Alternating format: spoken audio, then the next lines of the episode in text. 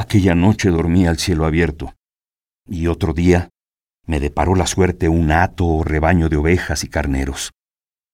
Así como le vi, creí que había hallado en él el centro de mi reposo, pareciéndome ser propio y natural oficio de los perros guardar ganado, que es obra donde se encierra una virtud grande, como es amparar y defender de los poderosos y soberbios los humildes y los que poco pueden. Apenas me hubo visto uno de los tres pastores que el ganado guardaban, cuando diciendo ¡To, to! me llamó. Y yo que otra cosa no deseaba, me llegué a él, bajando la cabeza y meneando la cola. Trájome la mano por el lomo, abrióme la boca, escupióme en ella, miróme las presas, conoció mi edad y dijo a otros pastores que yo tenía todas las señales de ser perro de casta. Llegó a este instante el señor del ganado, sobre una yegua rusia a la jineta, con lanza y adarga, que más parecía tajador de la costa que señor de ganado. Preguntó al pastor, ¿Qué perro es este que tiene señales de ser bueno? Bien lo puede vuesa merced creer, respondió el pastor, que yo le he cotejado bien, no hay señal en él que no muestre y prometa que ha de ser un gran perro. Ahora se llegó aquí, y no sé cuyo sea, aunque sé que no es de los rebaños de la redonda. Pues así es, respondió el señor.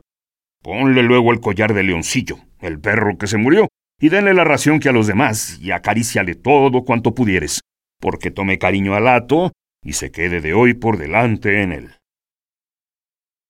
En diciendo esto, se fue.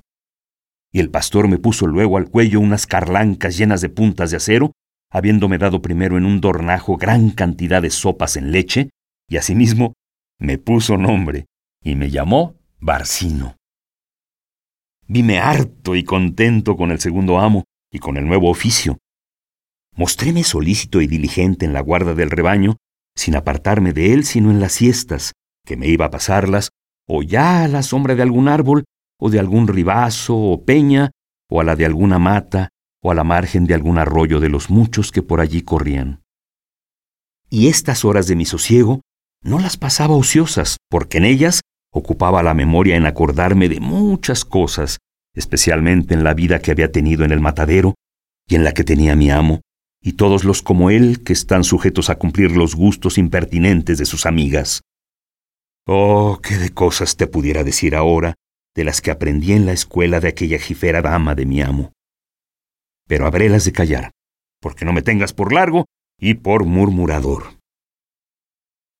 Por haber oído decir que dijo un gran poeta de los antiguos que era difícil cosa el no escribir sátiras, consentiré que murmures un poco de luz y no de sangre, Quiero decir, que señales y no hieras ni desmate a ninguno en cosa señalada, que no es buena la murmuración, aunque haga reír a muchos, si mata a uno, y si puedes agradar sin ella, te tendré por muy discreto. Yo tomaré tu consejo y esperaré con gran deseo que llegue el tiempo en que me cuentes tus sucesos, que de quien también sabe conocer y enmendar los defectos que tengo en contar los míos, bien se puede esperar que contara los suyos de manera que enseñen y deleiten a un mismo punto. Pero anudando el hilo roto de mi cuento, digo que en aquel silencio y soledad de mis siestas, entre otras cosas, consideraba que no debía de ser verdad lo que había oído contar de la vida de los pastores, a lo menos de aquellos que la dama de mi amo leía en unos libros, cuando yo iba a su casa, que todos trataban de pastores y pastoras, diciendo que se les pasaba toda la vida cantando y tañendo con gaitas, zampoñas, rabeles y churumbelas y con otros instrumentos extraordinarios. Deteníame a oírla leer y leía cómo el pastor de Anfriso cantaba extremada y divinamente, alabando a la sin par Belizarda, sin haber en todos los montes de Arcadia árbol en cuyo tronco no se hubiese sentado a cantar desde que salía el sol en los brazos de la aurora hasta que se ponía en los de Tetis. Y aun después de haber tendido la negra noche por la faz de la tierra sus negras y oscuras alas, él no cesaba de sus bien cantadas y mejor lloradas quejas. No se le quedaba entre renglones el pastor Elicio, más enamorado que atrevido, de quien decía que sin atender a sus amores ni a su ganado, se entraba en los cuidados ajenos. Decía también que el gran pastor de Fílida, único pintor de un retrato, había sido más confiado que dichoso. De los desmayos de Sireno y arrepentimiento de Diana, decía que daba gracias a Dios y a la sabia Felicia, que con su agua encantada deshizo aquella máquina de enredos y aclaró aquel laberinto de dificultades. Acordábame de otros muchos libros que de este Jaez le había oído leer, pero no eran dignos de traerlos a la memoria. Aprovechándote vas, verganza de mi aviso. Murmura, pica y pasa, y sea tu intención limpia, aunque la lengua no lo parezca. En estas materias nunca tropieza la lengua, sino cae primero la intención. Pero si acaso por descuido por malicia murmurare, responderé a quien me reprehendiere lo que respondió Mauleón, poeta tonto y académico de burla de la Academia de los Imitadores, a uno que le preguntó qué quería decir deum de deo, y respondió que de donde diere. Esta fue respuesta de un simple, pero tú, si eres discreto o lo quieres ser, nunca has de decir cosa de que debas dar disculpa. Di, adelante. Digo que todos los pensamientos que he dicho y muchos más me causaron ver los diferentes tratos y ejercicios que mis pastores y todos los demás de aquella marina tenían de aquellos que había oído leer que tenían los pastores de los libros. Porque si los míos cantaban, no eran canciones acordadas y bien compuestas, sino un cata el óbodo bajo anica y otras cosas semejantes, y esto no al son de churumbeles, rabeles o gaitas, sino al que hacía el dar un callado con otro, o al de algunas tejuelas puestas entre los dedos. Y no con voces delicadas, sonoras y admirables, sino con voces roncas que solas o juntas parecía no que cantaban, sino que gritaban o gruñían. Lo más del día se les pasaba espulgándose o remendando sus abarcas. Ni entre ellos se nombraban amarillis, fílidas, galateas y dianas, ni había lizardos, lausos, jacintos, ni ricelos. Todos eran Antones, Domingos, Pablos o Llorentes. Por donde vine a entender lo que pienso que deben de creer todos, que todos aquellos libros son cosas soñadas y bien escritas para entretenimiento de los ociosos y no verdad alguna. Que hacerlo, entre mis pastores hubiera alguna reliquia de aquella felicísima vida y de aquellos amenos prados, espaciosas selvas, sagrados montes, hermosos jardines, arroyos claros y cristalinas fuentes, y de aquellos tan honestos cuanto bien declarados requiebros, y de aquel desmayarse aquí el pastor, allí la pastora, acullá resonar la zampoña del uno, acá el caramillo del otro. Basta, Berganza. Vuelve a tu senda y camina. Agradezcotelo, Cipión amigo, porque si no me avisaras, de manera se me iba calentando la boca que no parara hasta pintarte un libro entero de estos que me tenían engañado. Pero tiempo vendrá en que lo diga todo con mejores razones y con mejor discurso que ahora. Mírate a los pies y desharás la rueda, Berganza. Quiero decir, que mires que eres un animal que carece de razón, y si ahora muestras tener alguna, ya hemos averiguado entre los dos ser cosa sobrenatural y jamás vista. Eso fuera así si yo estuviera en mi primera ignorancia. Mas ahora que me ha venido a la memoria lo que te había de haber dicho al principio de nuestra plática, no solo no me maravillo de lo que hablo, pero espántome de lo que dejo de hablar.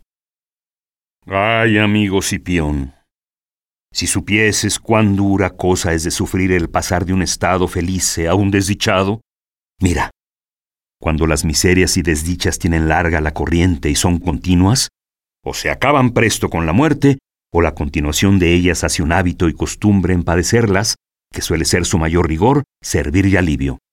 Mas cuando de la suerte desdichada y calamitosa, sin pensarlo y de improviso, se sale a gozar de otra suerte próspera, venturosa y alegre, y de allí a poco se vuelve a padecer la suerte primera y a los primeros trabajos y desdichas, es un dolor tan riguroso que si no acaba la vida, es por atormentarla más viviendo.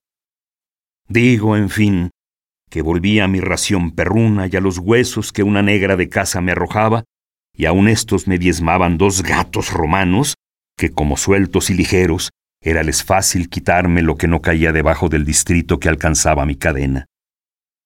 Cipión, hermano, así el cielo te conceda el bien que deseas, que sin que te enfades, me dejes ahora filosofar un poco, porque si dejase de decir las cosas que en este instante me han venido a la memoria, de aquellas que entonces me ocurrieron, me parece que no sería mi historia cabal, ni de fruto alguno. Advierte, Berganza, no sea tentación del demonio esa gana de filosofar que dices que te ha venido, porque no tiene la murmuración mejor velo para paliar y encubrir su maldad disoluta que darse a entender el murmurador que todo cuanto dice son sentencias de filósofos, y que el decir mal es reprensión, y el descubrir los defectos ajenos, buen celo. Y no hay vida de ningún murmurante que si la consideras y escudriñas, no la halles llena de vicios y de insolencias. Y debajo de saber esto, filosofea ahora cuanto quisieres. Seguro puedes estar, Cipión, de que más murmure, porque así lo tengo propuesto. Es pues el caso que como me estaba todo el día ocioso, y la ociosidad sea madre de los pensamientos, di en repasar por la memoria algunos latines que me quedaron en ella de muchos que oí cuando fui con mis amos al estudio, con que a mi parecer me hallé algo más mejorado de entendimiento y determiné, como si hablar supiera, aprovecharme de ellos en las ocasiones que se me ofreciesen. Pero en manera diferente de la que se suelen aprovechar algunos ignorantes. Hay algunos romancistas que en las conversaciones disparan de cuando en cuando con algún latín breve y compendioso, dando a entender a los que no lo entienden que son grandes latinos y apenas saben declinar un nombre ni conjugar un verbo. Por menor daño tengo este que el que hacen los que verdaderamente saben latín, de los cuales hay algunos tan imprudentes que hablando con un zapatero o con un sastre, arrojan latines como agua. De eso podremos inferir que tanto peca el que dice latines delante de quien los ignora, como el que los dice ignorándolos. Pues otra cosa puedes advertir, y es que hay algunos que no les excusa el ser latinos de ser asnos. Pues quién lo duda, la razón está clara pues cuando en tiempo de los romanos hablaban todos latín como lengua materna suya, algún majadero habría entre ellos a quien no excusaría el hablar latín dejar de ser necio. Para saber callar en romance y hablar en latín, discreción es menester, hermano Berganza. Así es, porque también se puede decir una necedad en latín como en romance, y yo he visto letrados tontos y gramáticos pesados y romancistas vareteados con sus listas de latín que con mucha facilidad pueden enfadar al mundo no una, sino muchas veces. Dejemos esto y comienza a decir tus filosofías. Ya las he dicho. Estas son que acabo de decir. ¿Cuáles? Estas de los latines y romances que yo comencé y tú acabaste. ¿Al murmurar llamas filosofar? Así va ello. Canoniza, canoniza Berganza la maldita plaga de la murmuración y dale el nombre que quisieres, que ella dará a nosotros el de cínicos, que quiere decir perros murmuradores, y por tu vida que calles ya y sigas tu historia. ¿Cómo la tengo de seguir si callo? Quiero decir que la sigas de golpe, sin que la hagas que parezca pulpo, según la vas añadiendo colas. Habla con propiedad, que no se llaman colas las del pulpo, ese es el error que tuvo el que dijo que no era torpedad ni vicio nombrar las cosas por sus propios nombres como si no fuese mejor, ya que sea forzoso nombrarlas, decirlas por circunloquios y rodeos que templen la asquerosidad que causa el oírlas por sus mismos nombres. Las honestas palabras dan indicio de la honestidad del que las pronuncia o las escribe. Quiero creerte, y digo que no contenta mi fortuna, de haberme quitado de mis estudios y de la vida que en ellos pasaba tan regocijada y compuesta, y haberme puesto atraillado tras de una puerta, y de haber trocado la liberalidad de los estudiantes en la mezquindad de la negra, ordenó de sobresaltarme en lo que ya por quietud y descanso tenía. Mira, Cipión, ten por cierto y averiguado, como yo lo tengo, que al desdichado las desdichas le buscan y le hallan, aunque se esconda en los últimos rincones de la tierra. Dígolo porque la negra de la casa estaba enamorada de un negro, asimismo esclavo de casa, el cual negro dormía en el zaguán, que es entre la puerta de la calle y la de en medio, detrás de la cual yo estaba. Y no se podían juntar sino de noche, y para esto habían hurtado o contrahecho las llaves. Y así, las más de las noches bajaba la negra y tapándome la boca con algún pedazo de carne o queso, abría al negro, con quien se daba buen tiempo, facilitándolo mi silencio, y a costa de muchas cosas que la negra hurtaba. Algunos días me estragaron la conciencia las dádivas de la negra, pareciéndome que sin ellas se me apretarían las hijadas y daría de mastín en galgo. Pero en efecto, llevado de mi buen natural, quise responder a lo que a mi amo debía, pues tiraba sus gajes y comía su pan, como lo deben hacer no solo los perros honrados a quienes se les da renombre de agradecidos, sino todos aquellos que sirven. Esto sí, Berganza, quiero que pase por filosofía, porque son razones que consisten en buena verdad y en buen entendimiento. Y adelante, y no hagas soga, por decir cola, de tu historia. Primero te quiero rogar me digas, si es que lo sabes, qué quiere decir filosofía, que aunque yo la nombro no sé lo que es. Solo me doy a entender que es cosa buena. Con brevedad te lo diré. Este nombre se compone de dos nombres griegos que son Filos y Sofía. Filos quiere decir amor y Sofía, la ciencia. Así que filosofía significa amor de la ciencia y filósofo, amador de la ciencia. Mucho sabes, Cipión. ¿Quién diablos te enseñó a ti nombres griegos? Verdaderamente, Berganza, que eres simple, pues de esto haces caso, porque estas son cosas que la saben los niños de la escuela, y también hay quien presuma saber la lengua griega sin saberla, como la latina, ignorándola. Eso es lo que yo digo. Y quisiera que a estos tales los pusieran en una prensa, y a fuerza de vueltas le sacaran el jugo de lo que saben, porque no anduviesen engañando al mundo con el oropel de sus greguescos rotos y sus latines falsos, como hacen los portugueses con los negros de Guinea.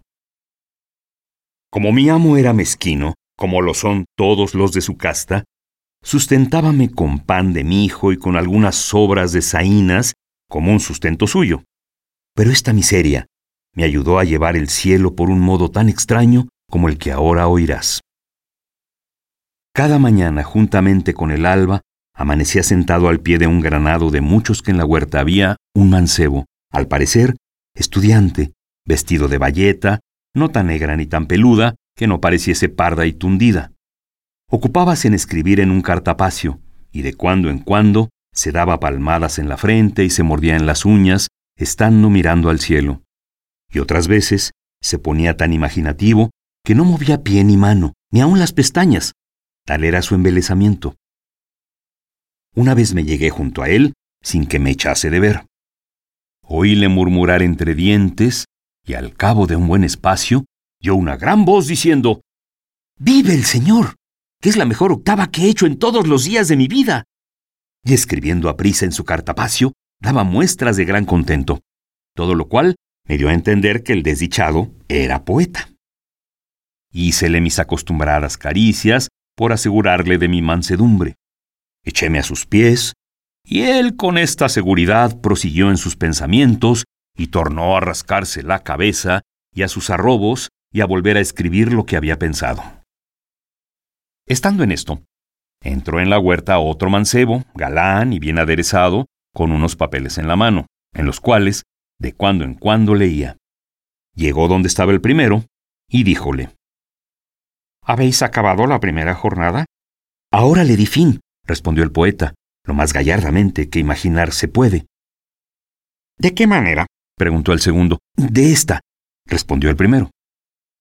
Sale su santidad el Papa, vestido de pontifical, con doce cardenales, todos vestidos de morado, porque cuando sucedió el caso que cuenta la historia de mi comedia, era tiempo de mutatio caparum, en el cual los cardenales no se visten de rojo, sino de morado.